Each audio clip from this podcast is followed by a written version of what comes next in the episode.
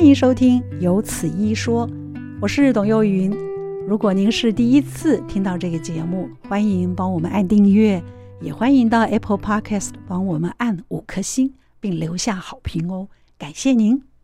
来欢迎一下我们台北荣民总医院心脏外科的陈瑞祥医师，陈医师您好。哎，你好，各位听众朋友、观众，大家好。你知道陈医师今天是刚刚掐着点进来的，我说您在忙什么？他说我在忙手 术，所以你是刚刚从手是是术是室冲出来是的。是是，谢谢您。哎，我要问一嗯下，可是冠心病这件事情，我们始终把它跟心脏病、跟冠状动脉有一点搞混了。你是不是给我们是说一下冠心症到底是一个什么样子的疾病？它是心脏病，对不对？呃，原则上心心脏病主要是一个统称啊，任何有心脏方面的疾病都可以称作心脏病。那冠心症主要就是呃冠状动脉有问题哦导致的这个心脏的问题，就叫做冠心症。嗯对，那我们都知道那个其实。呃，心脏本身主要是有三条主要的冠状动脉去嗯供应它这个心脏的收缩这些功能。哦，那这三条主要的这个血管如果有问题的话，那我们就可以说它这个呃是有一个冠心症的这个状况。三个都有，就是这呃三条，其中任何一条有问题都任何跟一条有问题哦，其实它呃，在比如说在国际的一些指引的定义，就是比如说呃，通常就是说你的狭窄程度哦大于五十 percent 以上，嗯哦，我们就是说我们就会说它呃有这条血管有问题，嗯有阻有阻有阻狭塞窄，嗯对对对，那。呃，会根据这个到底有几条血管有问题去处理，然后去定义说它到底算是哪一种的冠心症，然后它的严重程度这样。那您刚刚说三条这个动脉，那请问冠状动脉是其中一条？呃，冠状冠状动脉是一个统称，它就是有三、哦，三就个，三它个都是，对对三三条，那一个叫做它有分左心脏分左边右边嘛，嗯哦，那左边有两条主要的冠状动脉供应，那右 OK 边是一条。对，那这个就是一些术语，可能大家可能就比较就不用就太去对在对意，对你就对知道对那就是动脉对对对上的对问对题就好了。对对对，对而且对这个动脉就叫做冠状动脉冠，状动而脉且，它的主要功能就是供氧。没错如果没有一错，点问题，它供氧不足，你就会不舒服，对对对对对对，没就是错这样。对好吧，那你可以跟我讲一下，照这样子来说，冠心病也应该有很多种吧？呃，不能冠统从说这冠冠心病。心症，冠心症就是应该是说它在国际的这个指引上面是有分，就是说，呃，你的严重的程度哦，比如说你只有一条超过百分之五十哦，跟两条跟三条哦，它的严重的程度就不一样。我以为你会跟我讲先天性心脏病啊，什哦么，那个风那湿个不性一啊，样，哦，那个那个不是一样，那个先天那个那个那个是呃冠状动脉大部分比较少是先天性的问题。哦对，通常都是因为后天导致的哦这个冠状动脉的问题。对， ，OK，好，那比较老年人才会有吗？哎，对，高没龄错，人高才会龄有人当然对，没错，没错。年壮年人死亡的几率比较少，呃，它是对它是很容易造成死亡的，是不是？呃，如果没有及早的发现，然后没有及早的处理，那如果一个人来，比如说来医院来急诊，哦，就发现他已经堵塞很严重，甚至有所谓的急性的心肌梗塞，嗯，哦，那这个就是一个死死亡率，就风险会比较高的一嗯个急急症啊。如果不哦马上处理的话，如果马上做，就是会生死亡率就是会很高。那你我们因为要往继续下走的这个 症状说明之前，你可不可以先告诉我们一下，就是冠状动脉的阻塞是，是由与动脉粥状呃，对，没错，都粥就状是硬化的动这脉个差粥别在哪里？它它其实冠心症它最最主要的原因就是，就像您说的，就是冠状动脉的粥状硬化。哦，就是这两个是一样的，这两个个是一样的，对，所以就是呃，当一个人可能年纪越来越大哦，然后他的那些管壁就会开始有一些发炎反应嗯哦，然后再加上跟一些饮食啊、胆固醇的堆积哦，还有其他的因素嗯，哦，开始管壁就是越来越厚哦，产生所谓的粥状通道越来硬化越小，对通道越来越小，然后这产就是粥状硬化。这就是粥状硬化，然后会有一些斑块的这些产生。斑块、然后沉你积、脂对肪对这对些都是对，这个就是这个导致冠心症的一个主主因啊。我血管堵塞的原因是什么？诶，就是当你这种冠状动脉刚刚讲的提到的周状硬化，呃，越来越多，那甚至它开始变得比较不稳定，哦，这些斑块可能会破裂，哦，就是会松动，嗯，哦，啊，松动有时候，呃，因为你已经已经血管已经很小了，那你一松动就刚好完全阻塞，哦，那一阻塞，这个就是我们所谓的这个急性的心肌梗塞。造成周状阻塞或者是这个松松动的原因是什么？年纪年我们纪年纪是一个原因年纪我是一知个道因为对用对久对了有一定有会有有时问候题嘛有时候对不这个对就是就是年呃越越越越不处理它，它就会有这个呃成这种斑块，然后成型的这个源的的来源。全身都有可能哦周状吗？随着的血嗯，管、当然，当然，全身都有可能，包括你的从心脏出来的大大小小的血管、主动脉，然后下肢的动脉，吼都有可能都有可能堵在哪里是。就是哪边有问题。没错，没错，钙化这些都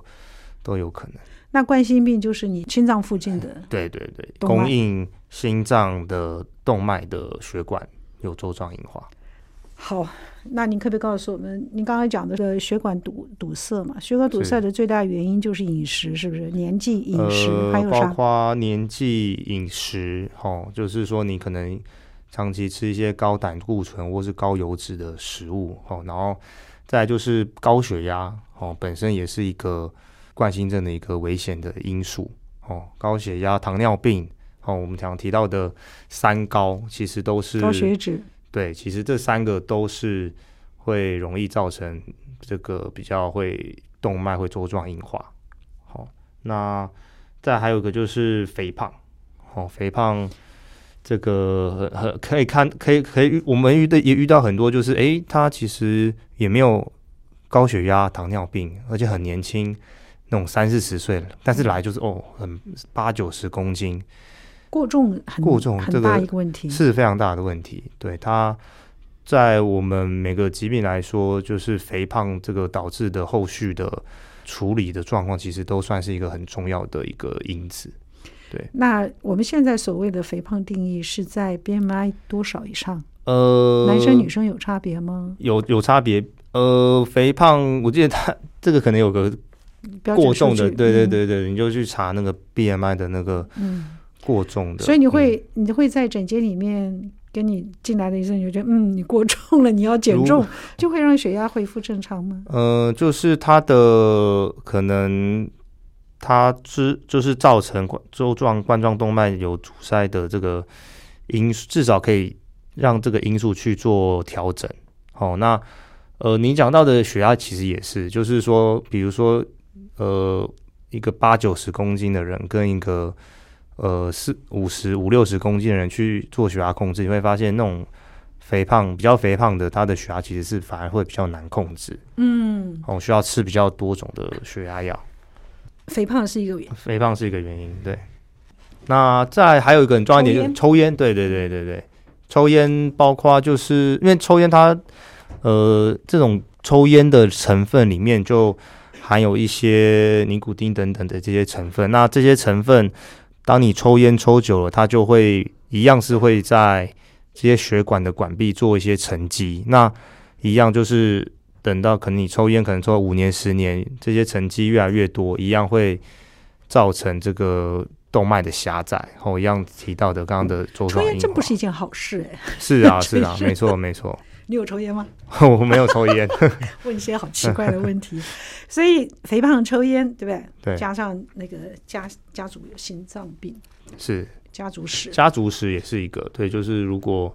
呃你本身比如说爸爸妈妈或或者是呃兄弟姐妹这些有本人有些人有冠状动脉疾病的，那你可能也要特别注意。嗯，听说情绪比较容易激动的人也要小心做这件事，有这个说法吗？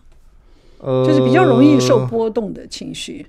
诶、要特呃也别有人这注意么吗嗯说，因为如果一个人情绪比较波动，他可能血压的这个起伏可能也会比较大。嗯，哦，那进而影响到血管的这些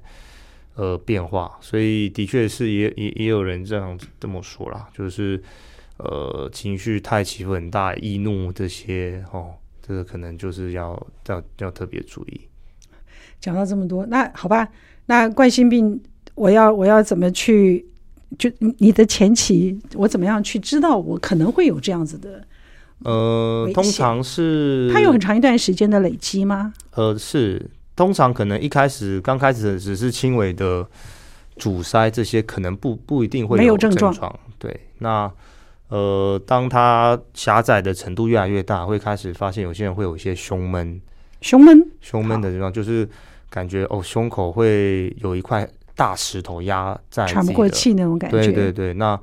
呃，大部分是在活动的时候，就是活动完可能活动一阵子，不管是呃搬重物啊，或者是运运动啊等等，就会发现哎、诶就变得很很喘哦，然后胸口很不舒服。嗯，那这种情况，有些人哦，那就是有些人会因为哦休息一下，可能比如说休息个十分钟、二十分钟，哎、就就好好了了。对，对啊那有有一些人般可都能是就这样吧。对对对，有些人是因为这样子，然后就就忽略掉了。哦，那但是就是这是一个警讯。哦，那如果你发现这个这个症状开始越来越频繁，哦，甚至已经两三两个月、三个月，然后每次甚至就是一开始可能哦走个可能哦两三百公尺都不会怎么样，那发现哎现在走一下下走个一百公尺、两百公尺就喘，就喘就闷，那这个可能就是要特别小心。所以它是有征兆的，对，是有征兆的。那除了胸闷，有些人还啊会有一些冒冷汗，哦，然后甚至有到胸痛，哦，或者是有些人是比较像有些人提到就是急性的心肌梗塞，有些人会胸痛之外，还会延伸到下巴，然后肩膀这些地方，哦，都会觉得诶酸酸麻麻的。然后合并有冒冷汗的状况，那这个就是特别小所以心。酸麻不舒服，要合并冒冷汗，对对对嗯对对，这个就是要真的，如果真的不舒服，就赶快去急诊去看是不是有这个问题。所以这些都是有先期征兆，我觉得是还是好，至少是给我们做了一个提醒是。但你是千万是不要忽略了，没错没然后错，去可以做。这个时候要看心内、心外，心脏内科，先脏内科，先做心内，心心脏对不对。内心脏内科会有一些的检查。今天为您邀请到的是台北荣民总医院心脏外科的陈瑞祥医师，跟我们大家来介绍一下冠心症。但是冠心症在心脏外科的角色，我们要请教一下，因为呃大家我们都知道导管就跟冠心症是有绝对的关系。那是外外科做的是心脏绕道术，对不对？是是没错，就是呃，像您提到，就是呃，治疗的方法主要是有分两大类啦，嗯一个就是导管的方式，一个就是、呃手术，我们叫所谓的绕道手术。好，那绕道这个是手术冠心症的两个主要哦治疗对两方个式。主要的这个治疗方式，那会决定要怎么做，会取决于你的血管的呃阻塞的程度。嗯，哦，那如果呃大部分来说，就是如果你是可能塞个这三条里面就塞其中一条，嗯，哦一条或是两条比较轻微的，那这个当然可以做用导管的方式，用气球扩张或是用支架去做处理。嗯，但是如果你是三条冠状动脉都已经狭窄的非常厉害的话，嗯，哦，那这个在我们的研究还有一些国际上的这个共识都嗯是说，如果你三条都很严重的阻塞，你再去做这个导管的方式，第一个可能成功率会低，效果也不好，效果不好，嗯那那它的风险性反而会提高。嗯哦。对，那这个，所以他这个时候就建议，其实这个状况就是要呃外科医师要去介入去看，是说要做这个评估，去做这个绕道的手术。所谓绕道，就是这三条都不用了吗？呃，对，就是应该就是说他呃就是拿身上其他地方的血管譬如说，哦，比如说是大部分然后、是脚脚的静脉哦去。呃，当然有些人是拿手的动脉， OK，哦，就有几有几种地方。那再来就是最常拿的就是我们呃胸骨下面有一条，我们叫做这个内内乳动脉， OK，哦，去取出来，然后去呃接到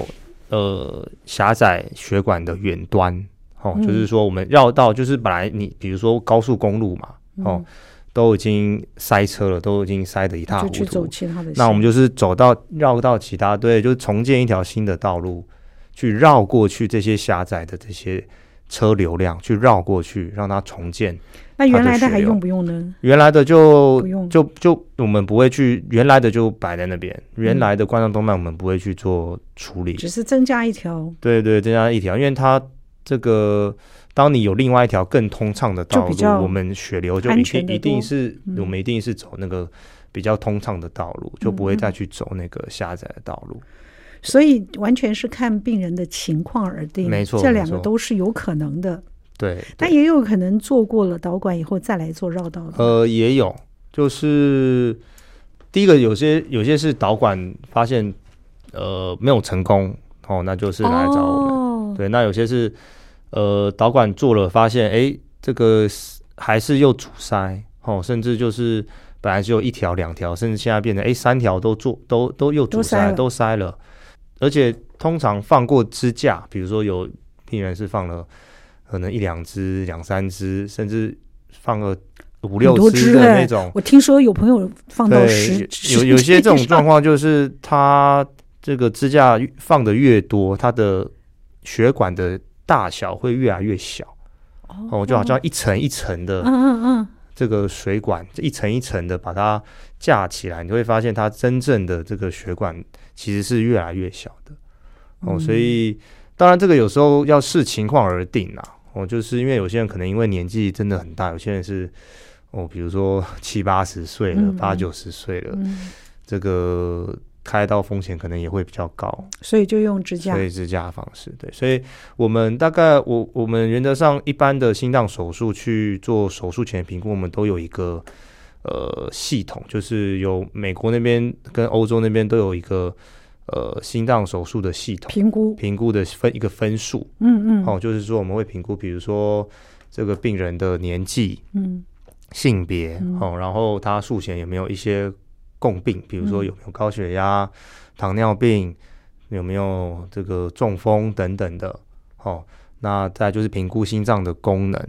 哦，有些可能只是单纯的冠心症哦，那他心脏的功能收缩的功能其实是很好，那这个可能相对手术风险就比较低。哦，对，那有些是呃，比如说有些人冠心症可能拖比较久，哦，他这个心脏已经处处在一个缺氧的状况一段时间了，嗯它的收缩功能已经开始变差。对，那这个时候再去手术，它的风险当然相对来说可能就会稍微高一点点。嗯哦，所以我我们术前当然就是会有一个完整的评估，哦，去来呃确定他去是不是确要定做绕道的手术。就是对对对，它的风险是是怎么样？所以他如果评估那没有办法做绕道的话，就是还是要回头去做还导管，是回头去做做导导管管，对，因为对导管相对安全性高一些。呃，就是我通常是，如果是三条都塞的话，吼，你这时候这个时候就是要跟家属解释，就是呃，你三条血管都阻塞了，你这时候再去做导管，它的成功率可能会很就比较低，嗯，哦，然后风险肯定会比较高。好，那呃，原则上我们大概，除非真的是死亡率高到，比如说要超过五十五六十 percent 的这一种，一般来说很少。大概我们冠状动脉手术的风险大概都是两到三个 percent 而已嗯了。嗯哦嗯，所以呃，除非他一来已经是状况很差，比如说已经有那种叶克膜的，嗯，需要用哦、需 ECMO 要的这种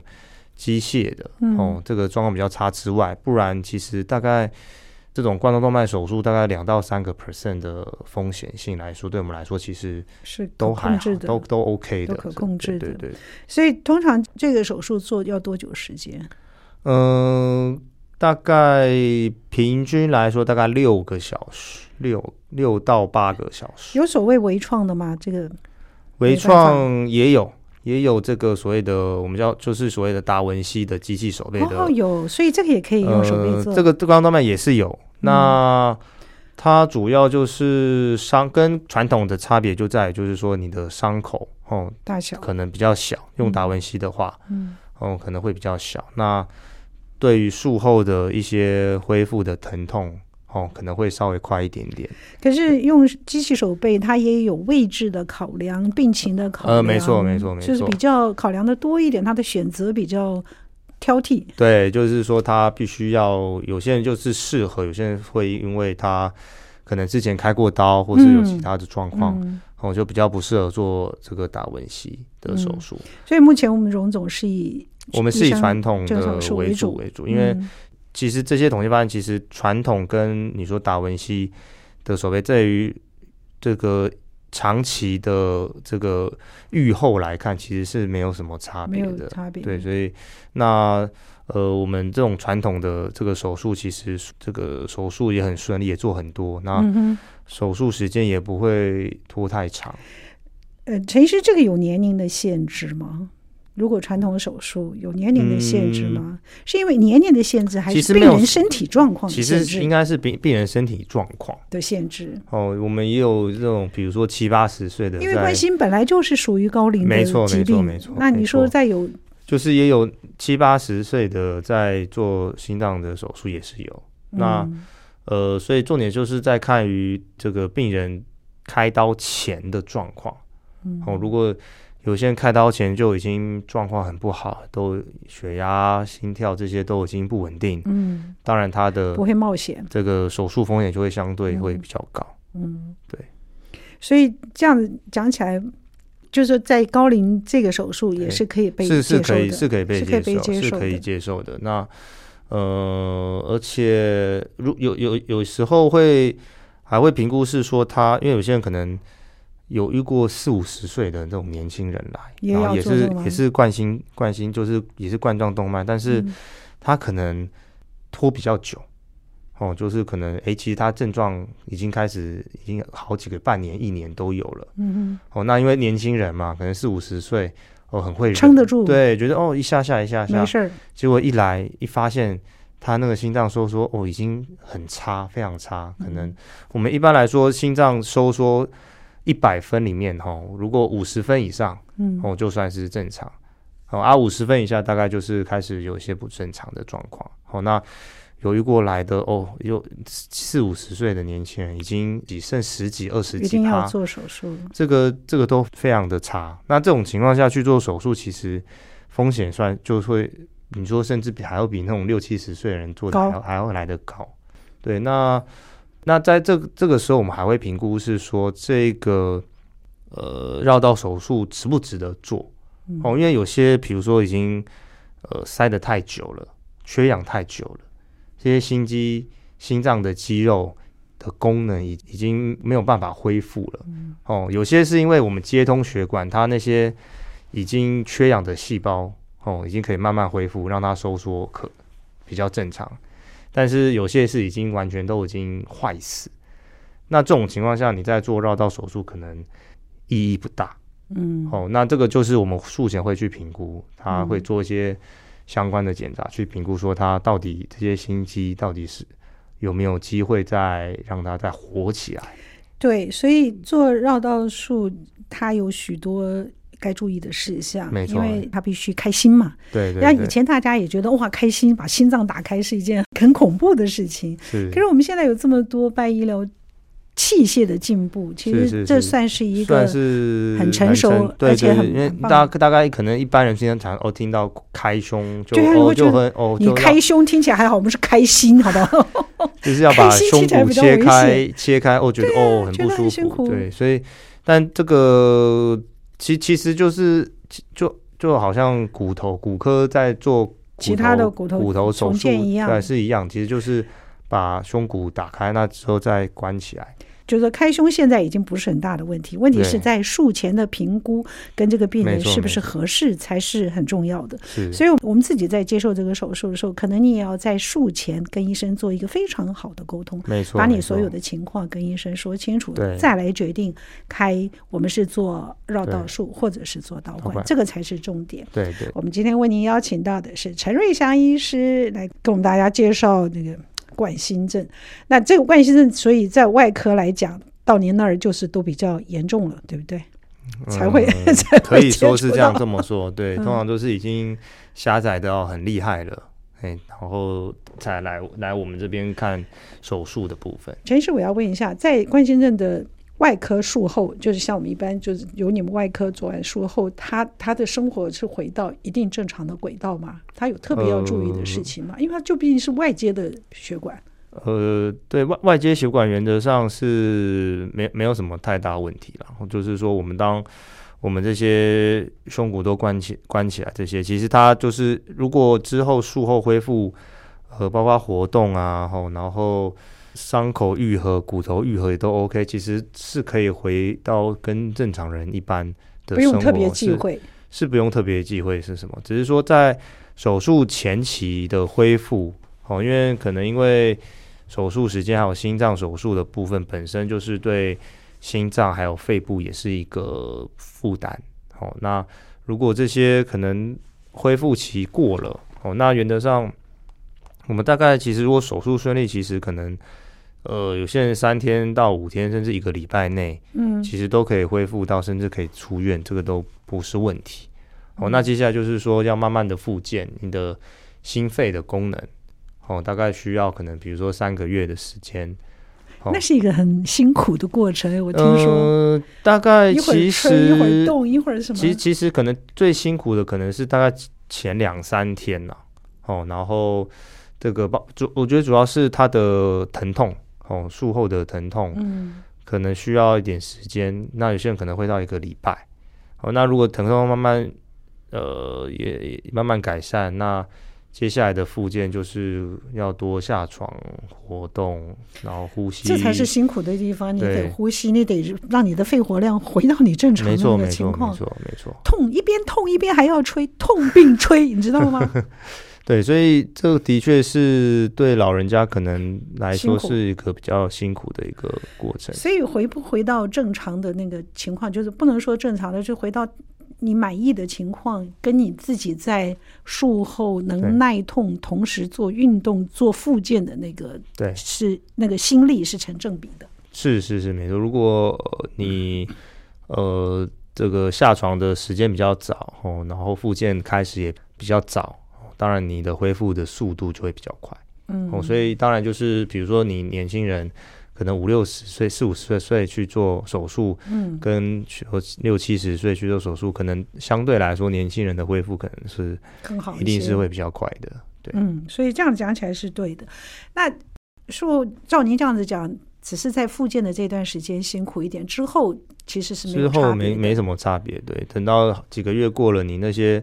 也恢复的也差不多了，那其实也是可以跟正常人一样去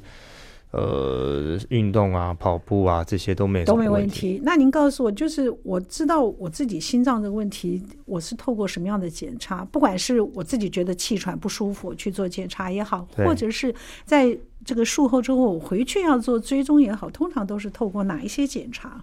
呃，我们我们术后最终主要就是看第一个就是心脏超音波嘛，哦，就是要看做心嗯超，心脏超音波，看一下你的这个心心脏收缩的功能怎要么回样。去固定检查吗？还是检三月六个呃月就，好初了？初期可能会稍微密集一点，比如说、嗯呃三个月到六个月啊，之后呃你这个超音波检查可能就是一年再做做一一次次，就其好实了就可以了。 OK，对，那呃至于的，就是你要做什么检查去去知道，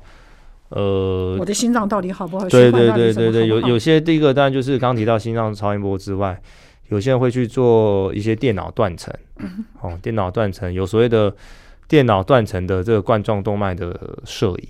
哦，就因高速为电脑断层嗯冠状，对是是是，动因脉为的扫因为描如果呃，当然通常比如说如果你已经有症状了，哦，很明显的症状，比如说胸闷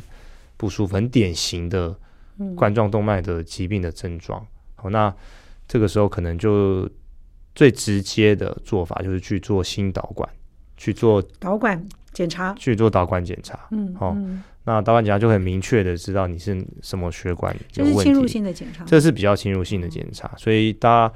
呃，侵入性检查它是就是会有一定的风险在那边，嗯嗯嗯哦，即使是内科在做，也是会有一定的嗯嗯，这个风险在这嗯边。那如果是一些比较非侵入性的检查，就我刚刚讲的，就是一些呃电脑断层的冠冠状动脉的显影，嗯，哦，或者是一些合一相关的检查，合一啊去检查、看一下它的一些心肌的灌流。心脏超音波检查，对不对对对对，这些。些是比较非侵入性的检可是查前。一次我都觉得心电图做跟不做好像也没什么差 别。心电图，因为如果你不是在一个急性发作的时候，有时候不一定看得出来。是不是？对，只有有有一些可能会看到一些以前发作过的一些痕 迹，心电图可能有时候可以看有得出参来。考意义吗？呃，你沉吟这么久就表示没有，对，所以呃，就是说，因为你知到那个时候去做电脑断层，有症状跟没症状去做，可能就会有差别。嗯，对。所以如果我们可以做心脏超音波是比较及时的，对不对？您刚刚也说用合一检查也是 OK 的。那当然，高速电脑断层冠状动脉扫描也是一个不错的对选择，或者做导管，导管导管是最直最接、正确的最正最直接。最那直接的。导管如果你要做再做进一步的治疗，其实也是可以同时进行。对，那超音波超音波其实比较难看出它那个血管的部分，哦，它其实是看整体所以这收个缩的功能。照照顾这样来说，只有导管可以做了。导管跟一些刚刚讲的那个电脑断层合一的相关的检查。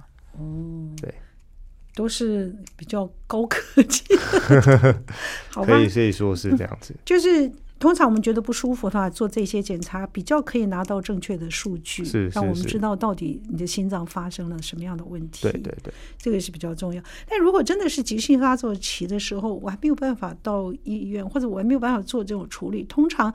我知道有那个救命的，啊，对，有一个舌下的含含片啊、嗯，哦，如果呃有的话，就含有些人会改善比较多哦。那当然有些人不一定每个人都有这个药了哦，所以医生也不一定都会开，对不对？对对对，所以这个通常就是有症状就赶快怀疑，就赶快来来来医院来急诊。对啊，不管是，但你可以先该做什么动作，赶快停下来，就不要再做了，休息。然后如果是有药，当然就是吃药，没错没错，然后要不然就是寻求帮助，对，这是很重要的。有没舌错片当然是最好，没有那没办法。还说给氧气，给氧气你也得旁边要哦有，啊，当然没有你会 你就没有，家里通常对不不对。太会有，普所以遍都急会性有。发作讲这些，我觉得都是比较通常就是它的处理大概就是要到急诊，我们第一线去做紧急处理。对这，些就是这去些看医生，你就不要再去想别的东西了。对对对，好吧，那你平时有冠心症还没有做手术之前，你会建议他们做什么样子的保养？手术之后，您刚刚是说可以回到正常，对他也没有什么没错没注意错，那就是呃，当然就是我们刚刚提到的那些三高，要哦，注就是意要注意，就是血你压有血糖血压要血糖要控制，还有少吃一些胆固醇啊，然后一些少吃一些油油炸的东西。然后如果你有过重的问题，那就是要减肥，有抽烟的就这有，抽烟就是一定要所以要冠戒心烟症对这一些要求比较严格。是一般是我是们会劝说你可以不要做这个，不要做那个。但是如果是冠心症的话，你就应该应该不要做这样子。对对对，就是强烈建议，因为这些都是一个非常的呃直接的一个因素，所以希望就是强烈建议这些都要做做注意了。有服用药物吗？冠心症在没有手术之前有其他的药物可以服用？常大常概叫就我们要是吃阿司匹阿林司匹林啊，当那当然没有手术前一定是也是可以吃阿司匹林，就是如果你本身就有冠状动脉的疾病，像我们哦这样可以吃吗？保健品可以，它可以当呃，保健。它不能当保，它不它其实不是保健品，它必须有证据。我们朋友都会从美国带一些这个药啊呃，回它来，它就它说必来须这要个给有，你，它你可必须以要有证据，就是说预防。它它其实它就是你确定要它你你本身就有冠状动脉疾病，那这个吃阿司匹是林 OK 的嗯这当然当然是没问题，对，因为低剂量，因为因为你阿司匹林它本身也会造成出血的风险，因为它对是呀那个抗凝血血小功能板不好，对，嗯它会影响血小板的功能，所以你自己如果其实没有这个问题，那你还去吃。这个有可能会出朋友会会有带出血药啊，就是来给你。我们大家年纪大了，都应该注意冠心 病，吃个这个预防，其实没有预防功能，要先嗯它它提醒它没有预防，它千万它不要乱吃是它是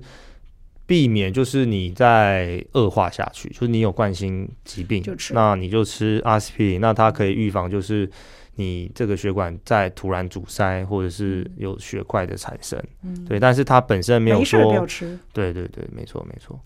然后饮食习惯改变，你是三个都得注意。对但是药物真的要注意，对对照着对医生的医嘱来吃对来服用。对，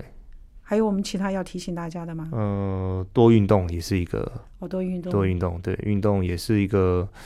呃让血管比较健康。什么样的运动你建议？呃，其实你说一般的跑步、爬都是山 OK 的都都 OK 啊，对，哦就是你重重点是要有规律的运动啊，要规律，对，三三三，我们对最听说是三三三，对希望这个还没 改，